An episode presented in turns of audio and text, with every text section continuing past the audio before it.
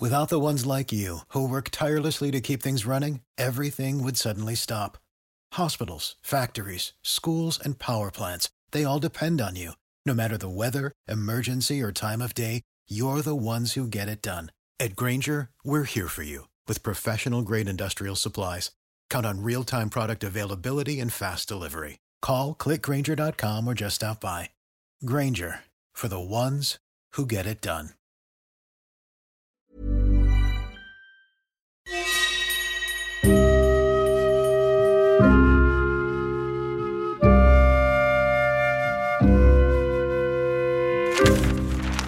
Série noire à la une.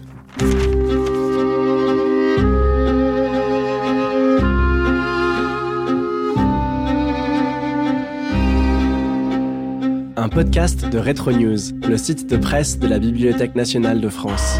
Série noire. Bienvenue dans Série Noire à la Une.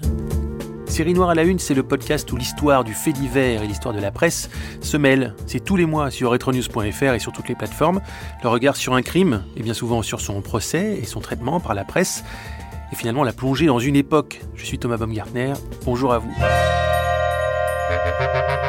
Série noire à la une. Ce mois-ci, meurtre conjugal, condamnation à mort et stéréotype de genre au cœur de la justice. Nous allons vous parler de Germaine Leloy, la dernière femme guillotinée en France. Nous allons donc revenir sur l'histoire de Germaine Leloy, 31 ans, ancienne bonne, mariée à Albert Leloy, fils d'un héros de la guerre de 14-18, avec qui elle tenait un commerce de charbon dans le Maine-et-Loire. Une nuit de décembre 1947, elle le tue de deux coups de hache à la tête. Elle voulait se débarrasser d'Albert pour vivre avec son amant de 19 ans qui travaillait avec son mari. Criminelle en 1947, condamnée en 1948, Germaine Leloy est guillotinée au printemps 1949. Le crime est sec et brutal. En parler, c'est l'occasion d'observer la France de la fin des années 40 et les conditions de vie des femmes à cette époque-là, notamment dans la France rurale, encore largement majoritaire à l'orée des années 50.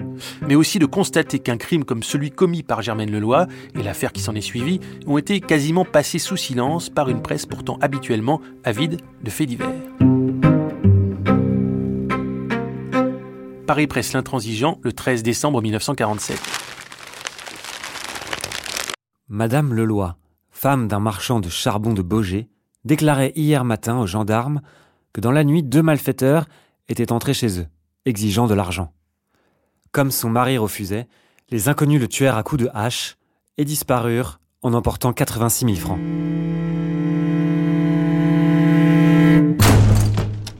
Le récit de la femme du commerçant ayant paru des plus suspects, Madame Leloy fut longuement interrogée.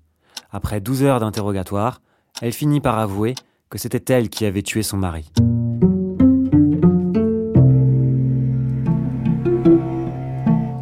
Elle s'était décidée à faire disparaître son mari pour vivre avec son jeune commis, Raymond Boulissière, dont elle était devenue depuis plusieurs mois la maîtresse. Ne lui avait-elle pas dit tout récemment? Si nous n'étions que tous deux, nous serions beaucoup plus heureux.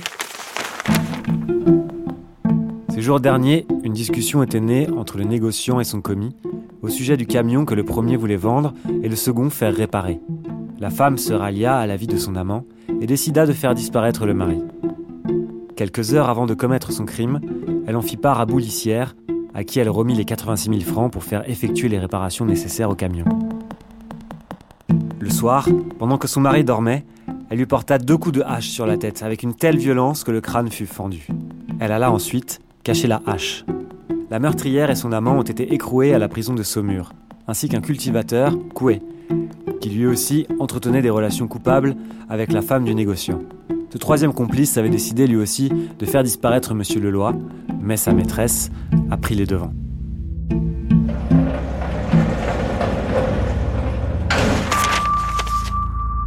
Pour parler de Germaine Leloy avec nous aujourd'hui dans Série Noire à la Une, le podcast de Retro News, nous sommes avec Catherine Valenti. Bonjour. Bonjour. Vous êtes maître de conférences en histoire contemporaine à l'université Toulouse Jean Jaurès, spécialiste de l'histoire des femmes et du genre. Vous avez signé Germaine Leloy, La dernière guillotinée, un livre paru en 2021 aux éditions Fauve. Là justement sur ce point-là, la dernière femme guillotinée, évidemment, quand on dit que c'est la dernière femme guillotinée, on ne le savait pas à l'époque, c'était la dernière femme guillotinée. Alors évidemment, c'est vrai que cette histoire, d'ailleurs, comme vous l'avez rappelé, euh, est finalement assez, assez banale. Euh, d'ailleurs, il y a seulement quelques entrefilés dans la presse, ça ne fait, pas vraiment la une des, des, journaux. On en parle beaucoup dans la presse euh, régionale, dans la presse locale, parce que bon, ça se passe voilà, hein, dans un petit village du Maine-et-Loire, donc il y a le, Courrier de l'Ouest, la Nouvelle République du Centre qui l'évoque, mais en réalité, c'est d'une banalité absolue. D'ailleurs, la plupart hein, des, des femmes qui ont été euh, guillotinés euh, juste avant euh, Germaine Leloy, donc depuis la fin de la Seconde Guerre mondiale, eh bien l'ont été justement pour avoir tué leur, leur mari. Et c'est seulement avec le recul qu'on apprendra que Germaine Leloy sera la dernière femme guillotinée. Alors après elle, il y aura des femmes hein, qui seront encore condamnées à mort, mais leurs peines seront systématiquement commuées en, réclusion criminelle à perpétuité. Elles ont été graciées, c'est ça que vous voulez dire? Oui, c'est ça, parce qu'en fait, la dernière femme condamnée à mort, concrètement, c'est 1973. Mais elle a été graciée par le président Pompidou. Euh, donc la dernière exécutée, ça reste Germaine Leloy euh, au mois d'avril 1949. Il y avait une sorte de tradition, je ne sais pas si on peut parler de ça comme ça, mais tradition judiciaire ou présidentielle, puisque la grâce était présidentielle.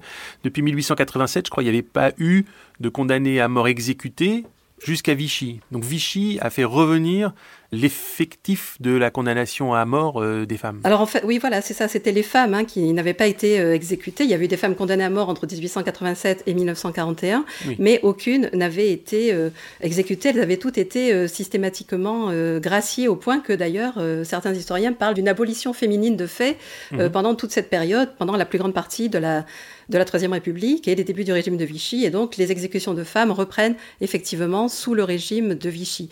Donc, c'est vrai que ça, c'est un mouvement qui s'était dessiné en réalité depuis la fin du XVIIIe siècle, une plus grande indulgence euh, envers les, les, femmes.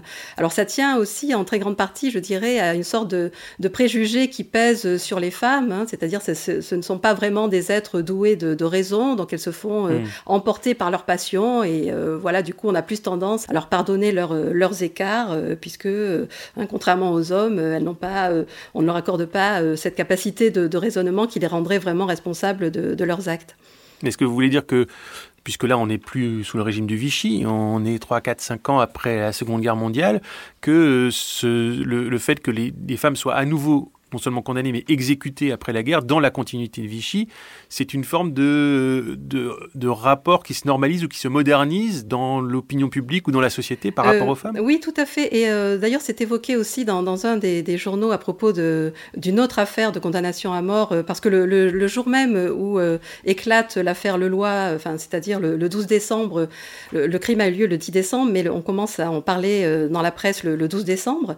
Ce jour-là, il se trouve que deux femmes viennent d'être exécuté, donc c'est une coïncidence, mais ça permet à l'auteur de, l'article justement de dire bah, maintenant que les femmes sont citoyennes, donc euh, il y a cet argument qui est mis en avant, hein, le fait que les femmes, voilà, ont, finalement, euh, après plus d'un, enfin, plus d'un siècle après les hommes, elles ont obtenu le, droit de vote, et euh, du coup, on, le journaliste dit bah voilà, donc désormais elles ont les mêmes droits que les hommes, et donc bah, du coup elles encourent aussi les, les, mêmes peines. Il y a une forme de, de justice en quelque sorte, hein, puisqu'elles ont voulu l'égalité, bah, elles ont aussi euh, l'égalité face à l'échafaud.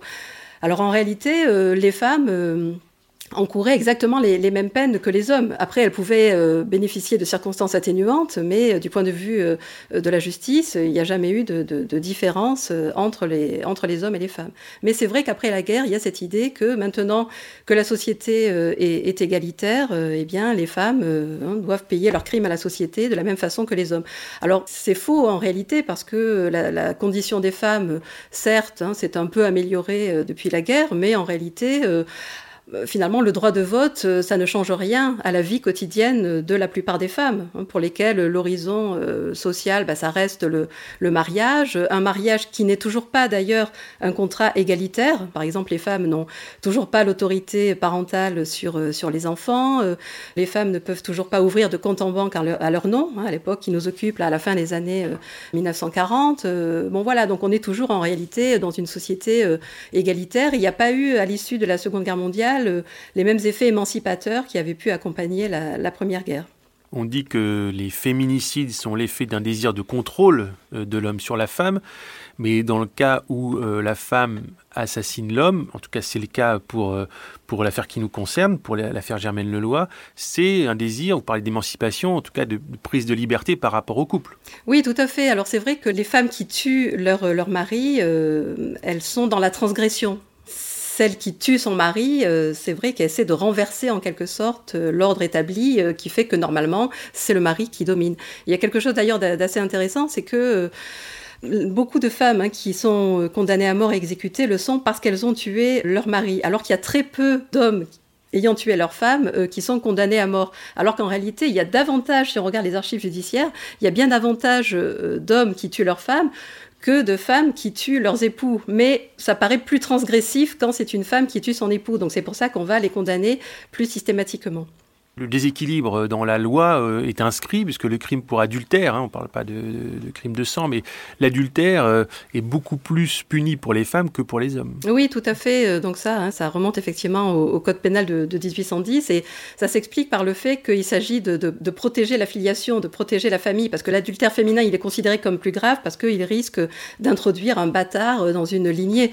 Hein. donc voilà, c'est pour ça qu'on on a instauré cette sévérité plus grande, effectivement, pour, pour les femmes femmes adultères que pour les hommes adultères.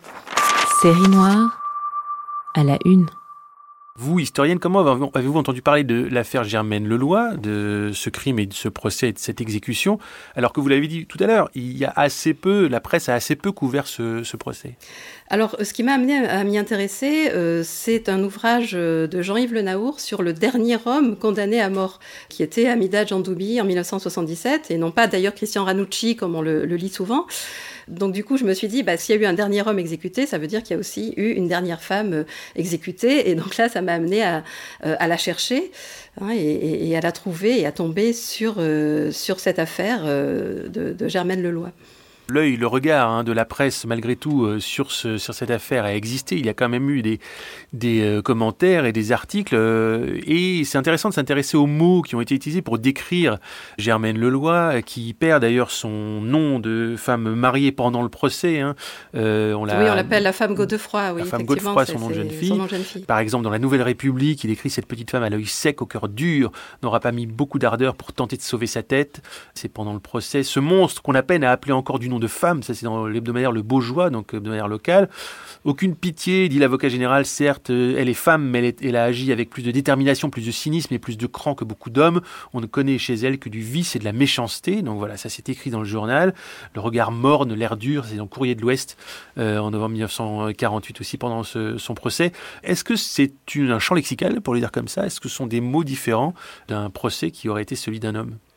Euh, oui, oui, sans doute. C'est vrai que culturellement, euh, la, violence est, masculine. Et d'ailleurs, pas seulement culturellement. C'est vrai que euh, à toutes les époques, il y a toujours beaucoup plus d'hommes violents, meurtriers, que de femmes. Et cette violence féminine, du coup, apparaît comme d'autant plus transgressive. Alors, et en plus, là, Germaine Leloy, comme vous l'avez rappelé, elle n'a pas utilisé les armes, l'arme traditionnelle des femmes, qui est souvent le poison, mais elle, elle y est carrément allée à la hache en plus. Hein. Mmh, Donc mmh. voilà, c'est encore une autre, une autre transgression.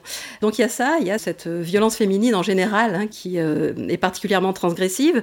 Et puis, dans le cas de Germaine Leloy, il y a aussi le fait qu'elle apparaît vraiment euh, très, très froide. Ça, c'est quelque chose qui, euh, qui revient. L'œil sec, c'est quelque chose que j'ai trouvé vraiment dans toute la presse qui a couvert son procès. Et c'est vrai que l'attitude de l'accusé a énormément d'importance.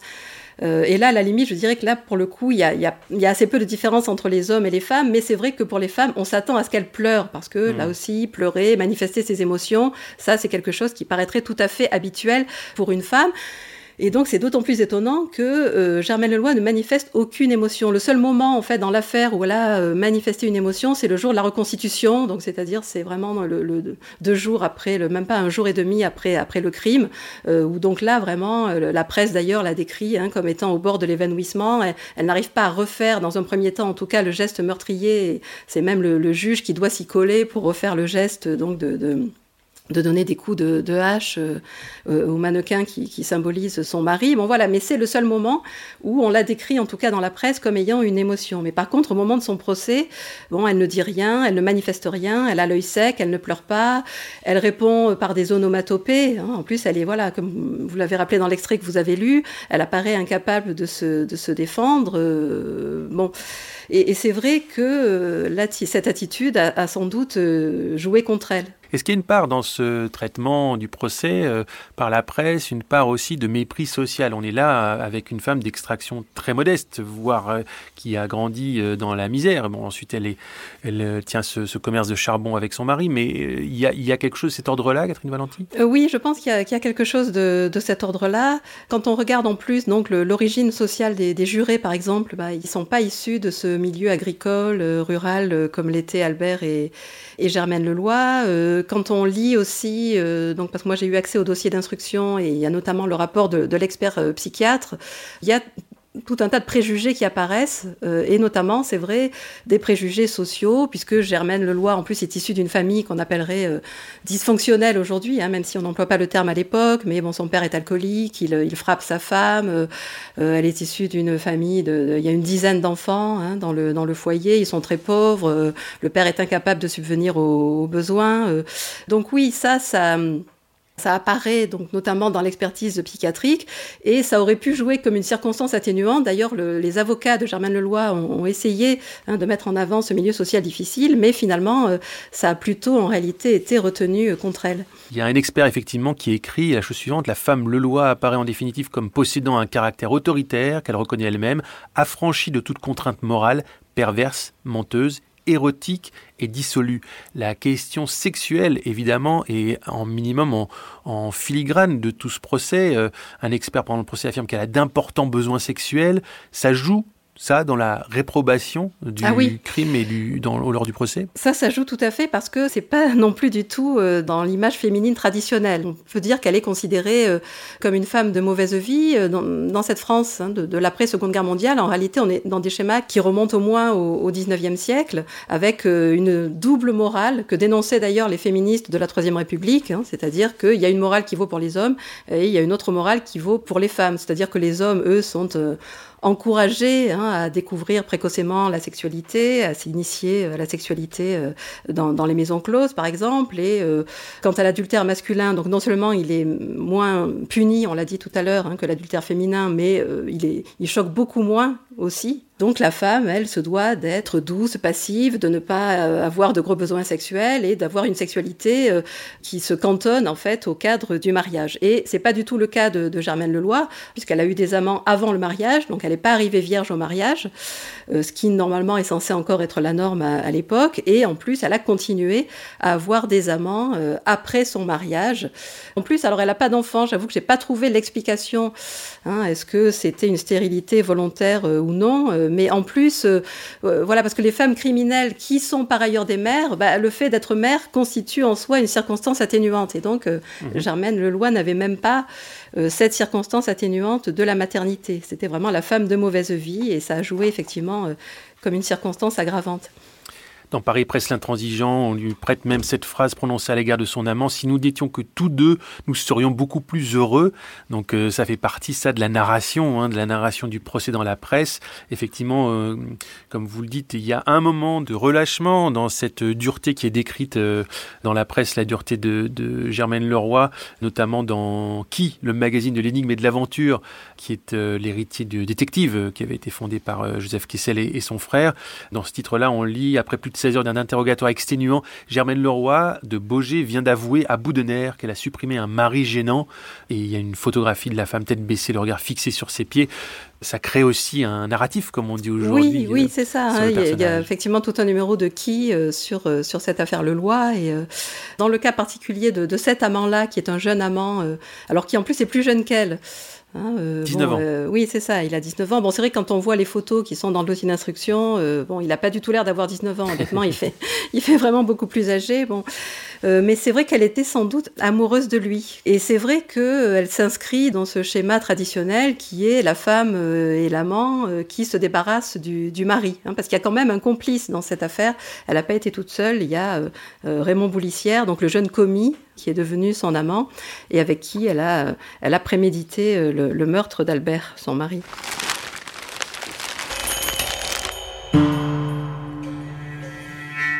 Vendredi 26 novembre, dans l'après-midi, la cour d'assises de Maine-et-Loire jugeait Germaine Godefroy, femme Leloy, 31 ans, et son complice et amant, Raymond Boulissière, 19 ans. Leloy dut avouer son horrible forfait. L'employé de la maison avec lequel elle entretenait des relations intimes, Raymond Boulissière, était également arrêté comme complice. N'avait-il pas, en effet, aiguisé la hache et été mis au courant des intentions de sa patronne et maîtresse?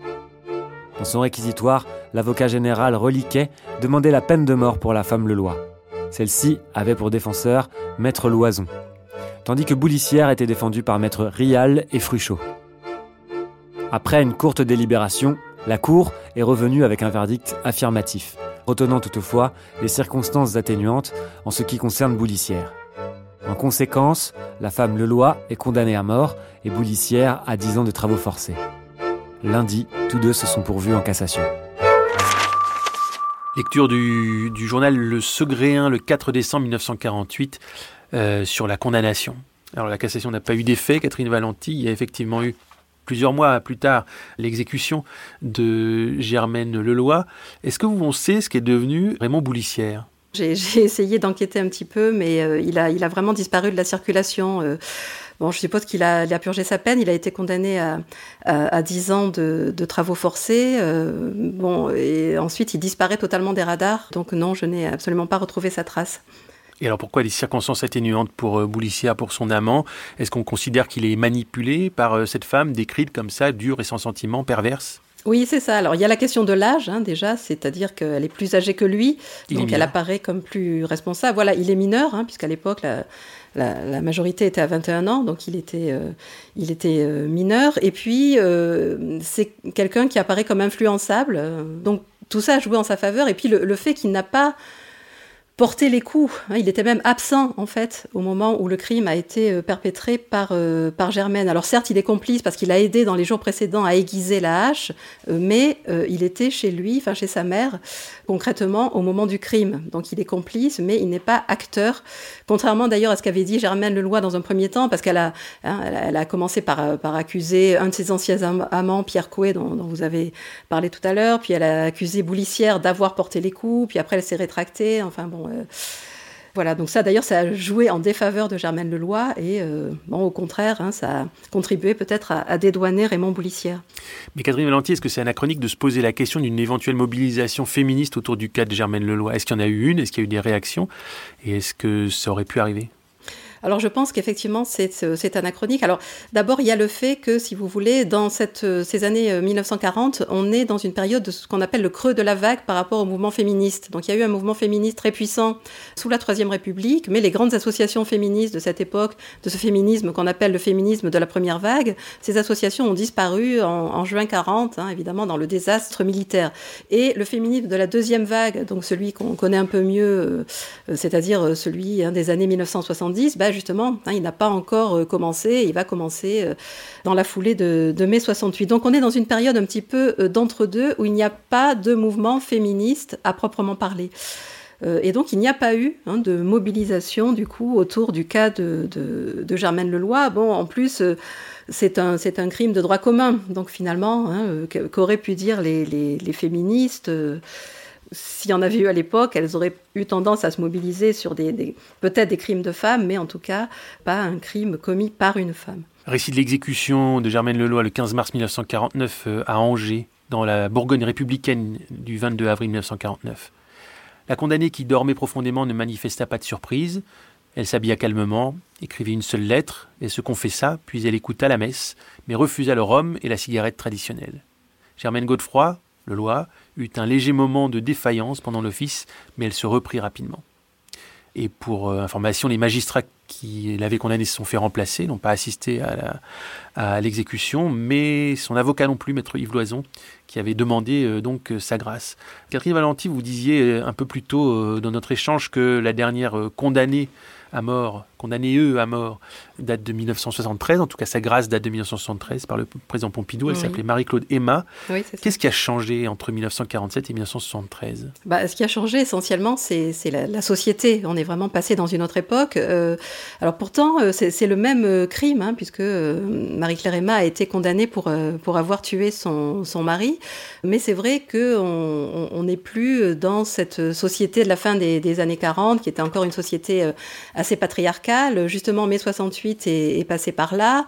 Il y a eu des avancées dans le statut euh, de, de la femme mariée. On est quasiment à égalité à cette époque-là. Euh, hein, les femmes ont reçu euh, en 1965 l'autorisation d'ouvrir un compte en banque. En 1970, la femme mariée a, a reçu l'autorité partagée sur les enfants. Donc voilà, on est finalement dans le cadre du mariage dans un, un contrat plus, plus égalitaire et on est plus, on est dans une société qui est beaucoup moins patriarcale et donc c'est sans doute moins transgressif pour une femme de, tuer son, son, mari. On a vraiment changé d'époque en quelques années, mais euh, c'est vrai qu'on on, on, est vraiment passé d'une société euh, à une autre. L'affaire Leloy, elle est revenue à nos mémoires et à la mémoire des historiens et des historiennes comme vous à partir de moment, à quel moment on s'en est souvenu et on l'a pu l'étudier alors, euh, en fait, euh, l'histoire du genre, hein, telle qu'elle est apparue, euh, disons en gros dans les années 1970, une de ses orientations, c'est de, relire un petit peu les, événements du passé, justement à l'aune du genre.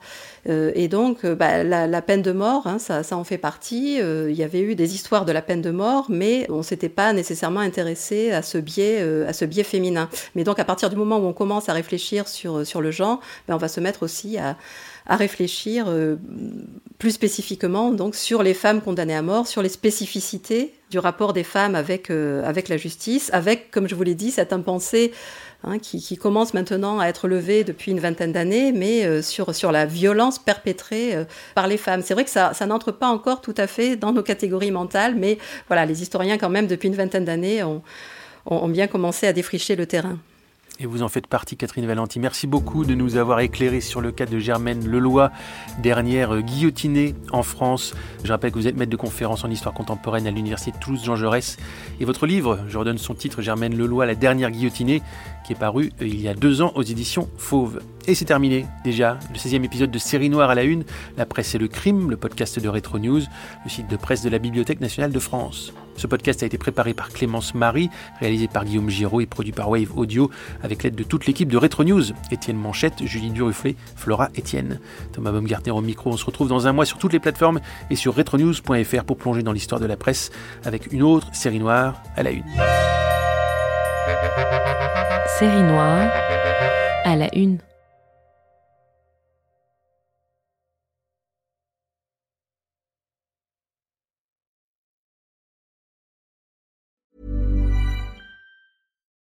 Join us today during the Jeep Celebration event. Right now, get 20% below MSRP for an average of 15178 under MSRP on the purchase of a 2023 Jeep Grand Cherokee Overland 4xE or Summit 4xE.